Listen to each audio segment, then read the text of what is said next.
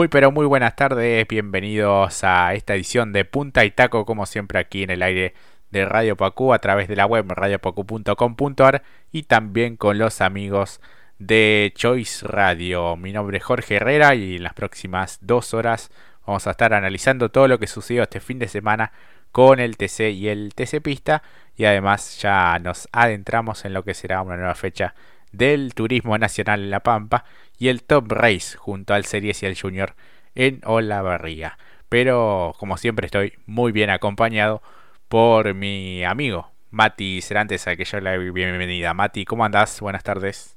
Buenas tardes, Jorge, y buenas tardes a la familia de Radio Pacú, que sean bienvenidos a la Kermés del Deporte Motor y a los amigos de Choice Radios también. Súbanse, pongan primera con nosotros. Qué buena linda manera de cortar la semana, por favor. Acomódense, líquido refrigerante para todos y todas. A poner primera nomás. Así es, y el que puso primera en esta Copa de Oro es nada más y nada menos que el bicampeón Mariano Werner, gran triunfo en San Luis en el marco de la fecha 11, escoltado por José Manuel Ursera y Santiago Mangoni, el hombre del JP, que tuvo, bueno, varias idas y vueltas allí por ese tercer lugar. Lo cierto es que Werner eh, se mostró muy contundente, cerró un fin de semana perfecto en el que pudo quedarse con la pole position, una de las series y también la final de punta a punta, más allá de ese relanzamiento y esa última vuelta a todo nada, Mati. Exactamente, pero hay que decir la verdad, el zorro volvió a despertar, zorro está, hay que preguntar también, pero está más que presente y nos va a poner a tope para lo que va a ser a lo largo de este playoff, ¿no? A lo largo de esta Copa de Oro, volvió en el momento ideal, ¿no? Realmente, incluso primero con la pole, después con la serie que ganó contundentemente, uno diría, bueno, la primera serie uno tiene que salir tranquilo porque la pista puede estar fría, para nada, para nada, para Werner no hubo problema porque a la segunda, al segundo giro nomás clavó el récord, récord que supera el de Ursera en esta pista. No, increíble lo de Werner y esto lo ratificó creo que el único momento de desliz de Werner fue cuando creo que le avisaron, hay auto de seguridad, no como que hay auto de seguridad, y ahí hubo un pequeño desliz de Paniano, pero realmente manejó de manera contundente y por eso una fecha de 47 puntos para el bicampeón de la categoría Mariano Werner. Así es, fecha ideal de él y, de todo su conjunto, que habían hecho la, la prueba también en el Roberto Mouras de la Plata. El impulsor que se había este, dañado justamente no era el de competencia, sino más bien uno de prueba, de allí la, la duda, ¿no? De por qué en tan pocos días pudo resolver esa cuestión. Creo que en una de las tandas, en el primer entrenamiento también en San Luis, había tenido alguna complicación mecánica, pero este, fue, fue competitivo a lo largo de todo el fin de semana y, y, se lleva un colchón de puntos importantes pensando en lo que será esta definición. Eh, después vamos a estar repasando cómo quedó esta Copa de Oro. Una competencia que tuvo todos sus condimentos, entretenida por momentos, después un tanto lineal eh, en las posiciones de vanguardia. Algunos pilotos que fueron quedando en el camino por complicaciones mecánicas. Eh, por fuera del podio, el cuarto lugar de Jonathan Castellano me parece una notable tarea del piloto de lo vería siendo el mejor de la marca Dodge. El tuvo Gini en el quinto lugar. El sexto para Juan Martín Truco, también de gran avance tanto en la serie como en la final. El séptimo puesto para Juan Pillanini por delante de Pernía, Ledesma y el mago Moriatis que también celebró en el TC Pista. Después lo vamos a estar eh, analizando.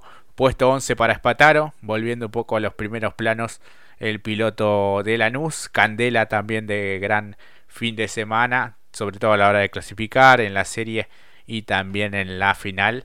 el avance tremendo de Josito Di Palma, eh, con el auto herido nuevamente en la puerta que se abría y se fue justamente abriendo paso ante sus rivales. Un despiste le pasó de todo. Pudo avanzar al puesto 13. Jacos eh, Trocet Arduzo en su estreno con, con Torino nuevamente en el Mackin Pars de Benedictis también tuvo algunas complicaciones. Eberlin Santero y Agustín Canapino en el puesto 20 Mati, muchos de ellos remontando muchísimas posiciones. Exactamente, exactamente. Pero carrera loca si las hay, ¿no? Para cada uno de ellos. No tanto desde lo espectacular que fue el resultado final, sino más bien por estos distintos protagonistas que ha mencionado. Realmente lo de Jonathan fue brillante, rápidamente, otro repaso. Para meterse allí entre los cuatro primeros, que las marcas, las cuatro primeras marcas estén allí nuevamente, para que justamente Castellano realice una superación fantástica sobre Gini, aprovechó el desliz sobre el final que tuvo en el relanzamiento con Mangoni, un Mangoni que batalló mucho y que parecía que estaba para por detrás con Lambiris, que después tuvo problemas que lo dejaron a pie. Lo que decías al respecto de Truco, realmente otro diferencial, realmente, porque trabajó en función de ello y ya nos habíamos anticipado de que había tenido una muy buena prueba también en La Plata. Lo propio de Ledesma, que también se pudo abrir paso con un auto no tanto para pelear los primeros puestos, pero más a fuerza de manejo. Lo de Moriatis nuevamente allí junto con Espataro, que sorprendió notoriamente en lo que fue la clasificación. Nuevamente Luis José Di Palma, eh, cuántas avances y cuántas veces lo hemos mencionado como diferencial realmente. Eh, abre la puerta y te invita a que te subas en las remontadas, a pesar de que pueda entrar en trompo y corte todo el camino del Rosendo Hernández, la verdad que después eh, cambió el chip todo en una sola carrera, impresionante. Lo de Arduzo, bueno, lamentablemente recibió un toque que lo deja complicado en la recta principal. Lo de Juan Bautista de Benedetti también para sacarse sombrero porque no pudo correr la serie. Estaba muy complicado. Eh, Santero en algún momento tenía para algo más, pero después se decayó en el ritmo. Y bueno, si hablamos de avance, eh, en lo que hicieron todos estos pilotos durante toda la competencia, Agustín Canapino lo hizo en un solo giro. ¿Qué quieren que les diga? Realmente, nada. Eh, carreras locas si las hay. Esta fue una de ellas y la verdad, eh, tenemos que también remontarnos a la serie, a lo que sucedió entre Canapina y Mazacane. Nada, un domingo espectacular desde el punto de vista en el espectáculo, que nos entregó un circuito que quizás no hay mucho para el sobrepaso, que quizás se lo, nos lo perdimos, quizás, pero terminó siendo una linda carrera. Sí, y con la situación de pista también y la llovizna, eh, aunque tenue, eh, como protagonista. Quizá muchos de los este, pilotos y equipos no, no estaban en los planes esta cuestión eh, y hasta último minuto dudaron justamente en qué neumático utilizar. Afortunadamente no, no llovió demasiado y, pudieron utilizar los habituales neumáticos para piso seco pero bueno, fue un factor más, al igual que el viento, eh, en la sesión de clasificación. Eh, bueno, estuvo nublado durante toda la jornada de, domingo. Y bueno, el auto de seguridad como protagonista en el giro 22 y esa última vuelta a toda nada en el que, bueno, Ursera intentó, pero se notaba que Werner tenía un gran potencial, este, se, reflejó en cada, cada una de las salidas a pista del piloto entre Riano al que no hay que descartar jamás, eh, por más que la etapa regular no, no haya sido del todo buena o no haya podido tener tanta contundencia. Sabemos que en el este sprint final de cinco fechas es donde realmente es importante no tener demasiadas complicaciones, no parar en lo posible y sumar la mayor cantidad de puntos que, más, que más se pueda. Eh, bueno, después hay diferentes estrategias, hay pilotos que por ahí aprietan un poquito más en pos de seguir avanzando y, bueno, así fue un poco lo que, lo que sucedió con Agustín Canapino. Eh, quizás en lo privado con Mati tuvimos algunas eh, diferencias de punto de vista, lo cual es tremendamente saludable. e incluso, bueno, los comentarios que se veían a través de, las redes sociales eh, permitían este, tener este, este contrapunto quizás entre ser un poco más cauteloso y quizás un tanto más conservador, teniendo en cuenta la diferencia que llevaba, pero también si uno se pone a fijar, muchos de sus rivales también han sumado fuerte, caso Ursera, caso de Werner y el propio Santiago Mangoni, que es su compañero de escuadra y que con este podio también se mete allí este, en la conversación en esta, en esta Copa de Oro. Exactamente, y además que desde el punto de vista que hablábamos desde, lo, desde el espectáculo en sí, la verdad que ahora nos deja un campeonato vibrante, realmente. Que por momentos parecía que Werner daba el zarpazo, Ursera meticuloso, como lo decía Jorge, sumando lo necesario, y después un canapino que no lo que parecía estar quinto lejos de la lucha, a saltar nuevamente en la punta en una vuelta. Queremos ya a CTC sí, te lo decimos a vos, queremos la onboard de Canapino en esa vuelta porque debe haber sido infernal realmente. Pero hablando en serio también, eh, yo en el caso de Canapino, pero claro, Canapino ya con cuatro títulos, yo ni con ninguno, sí, un, dos universitarios nada más.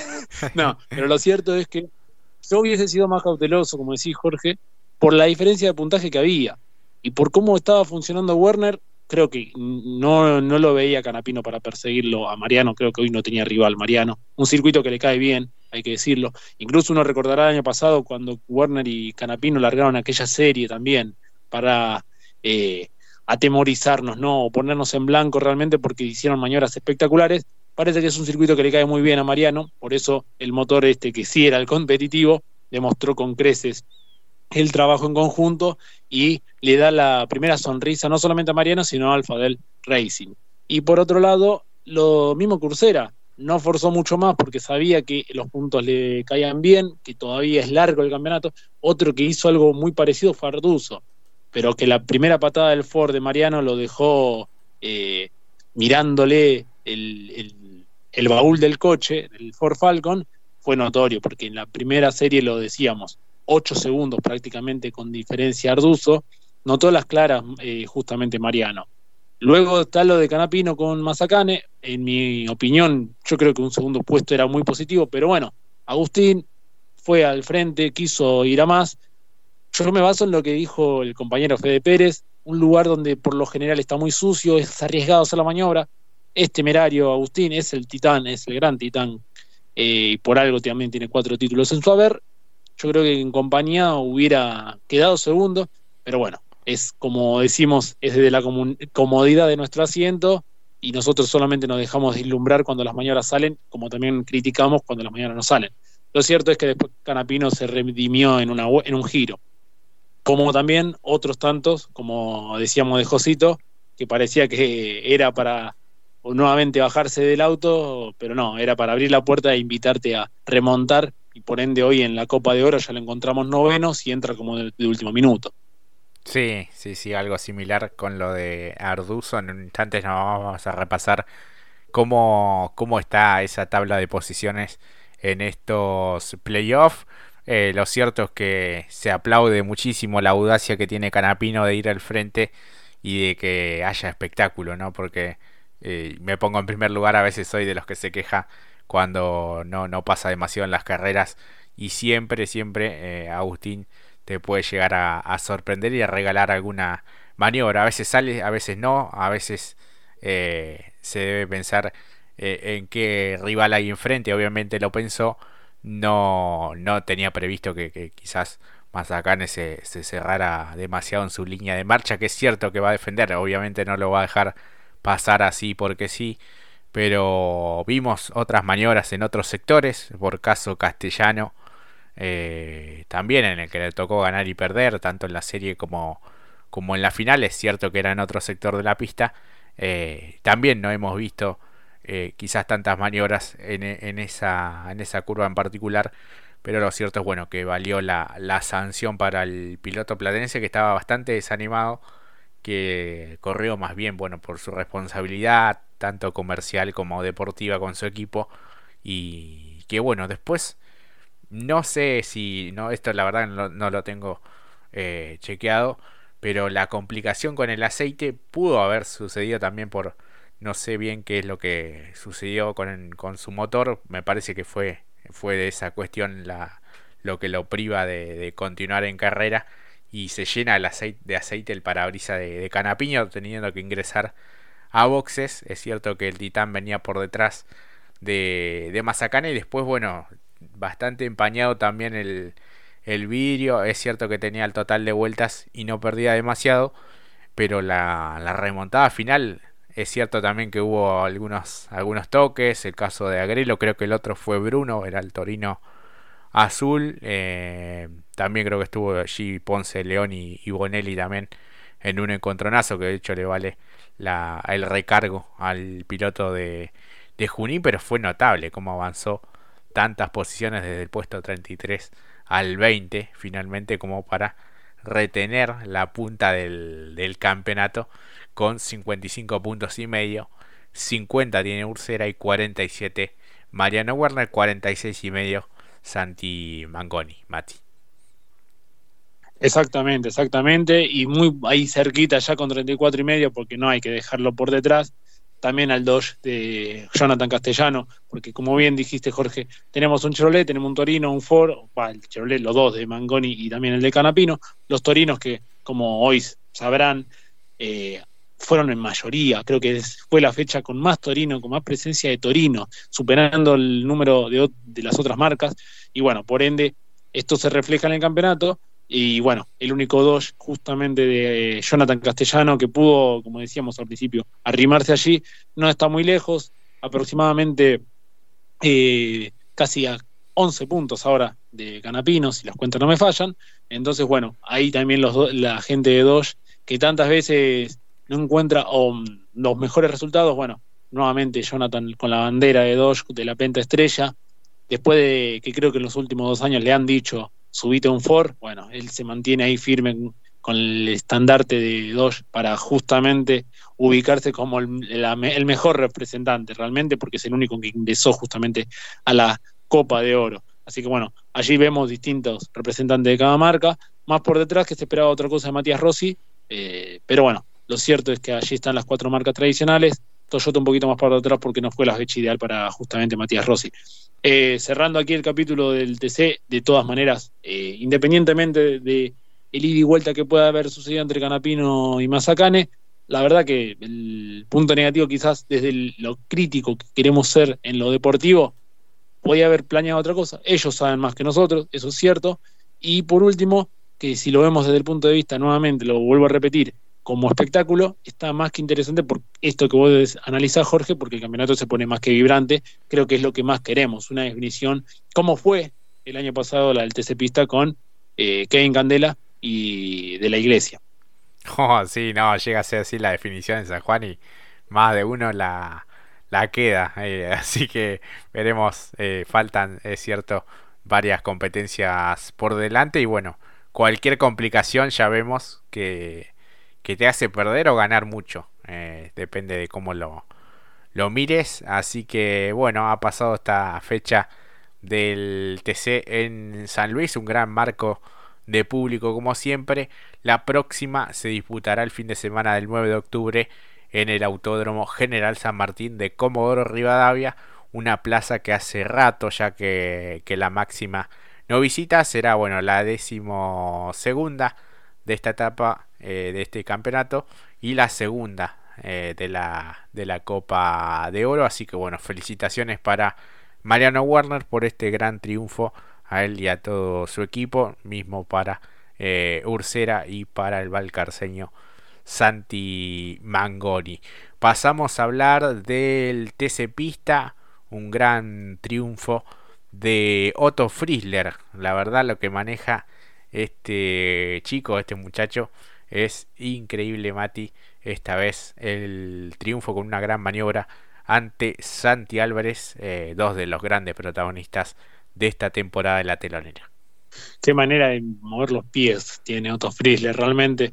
Yo creo que en un momento me paralicé, pensé que se le, se le iba a escurrir la victoria porque la verdad que me hizo acordar incluso mucho a Marquitos con Acuña, la trompa besando justamente eh, la larga cola que tiene la Dodge no produjo ningún toque y le termina haciendo una tijera, como dice Fefo Kame, esa tijera sí tenía filo y qué bien que le salió realmente. Para aplaudir, muy linda la carrera. Y verlos a los cuatro en una sola baldosa, eh, estuvo un poquito más entretenida, la verdad que por la punta, ¿no? Porque no hubo un Warner que se haya cortado, sino más bien un Frizzler, Álvarez, Olmedo y Azar que realmente nos regalaron una carrera espectacular eh, increíble. Lo mencionábamos Almedo, que venía teniendo una regularidad que podía llegar a dar el salto para esta fecha.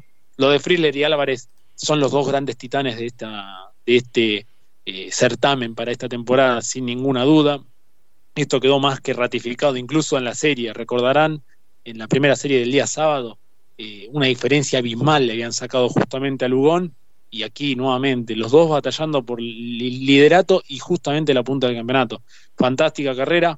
Diego hizo lo que pudo por el lado de Azar también, se sumó a la fiesta y sí que la verdad lo ratificó con creces. una muy interesante, muy linda carrera, e incluso como dijiste, en condiciones un tanto adversas, no era con esa garúa y rocío constante, la verdad que ellos ni lo, ni lo sintieron porque realmente manejaron de una manera fenomenal, los cuatro en una baldosa, realmente es para aplaudir, creo que la del TC pista le ganó por un poquito, por un pilín nomás a la del turismo carretera.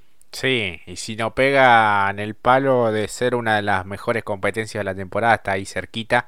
Este, la verdad que, fue sumamente eh, atrapante de principio a fin. Eh, todo estuvo allí en esas maniobras decisivas en cuanto al ataque de Otto Frizzler y cómo rápidamente se fue eh, sobre la posición justamente de eh, Santi Álvarez que de todas maneras completó un gran fin de semana y resistió justamente en ese segundo lugar. El tercer puesto fue para Jeremías Olmedo, eh, el otro piloto del Moriatis competición que llegó allí casi casi a la par con eh, Diego Azar que consiguió su mejor resultado dentro de la categoría. En otra historia y comandando el pelotón estuvo Rodrigo Lugón de buen avance. Eh, una lástima lo que sucedió también con, con Gaby Gandulia que venía quinto.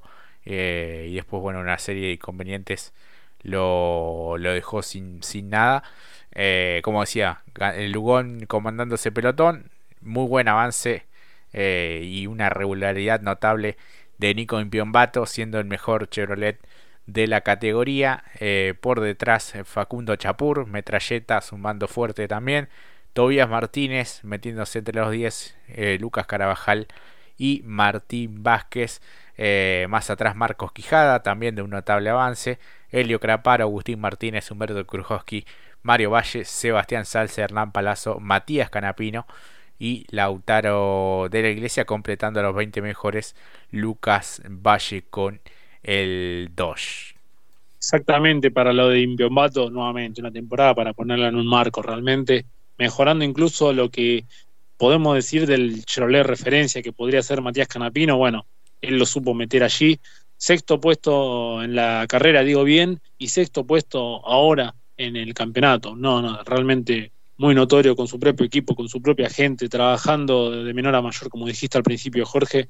La verdad que es para también aplaudir realmente porque está haciendo frente a grandes estructuras como lo hace el equipo justamente la Star Motorsport. Bueno, allí los dos también trabajando para justamente llegar con buenas chances en lo que va a ser el redondeo o la definición de, la Copa de Plata. Eh, vale, vale, con, vale su peso en oro esta mención para Nico por lo que ha trabajado. Luego lo mismo que Craparo, que también se tuvo que abrir paso en algunas maniobras que salieron un tanto ásperas, pero no entrando entre los 10, pero se permitió abrir paso.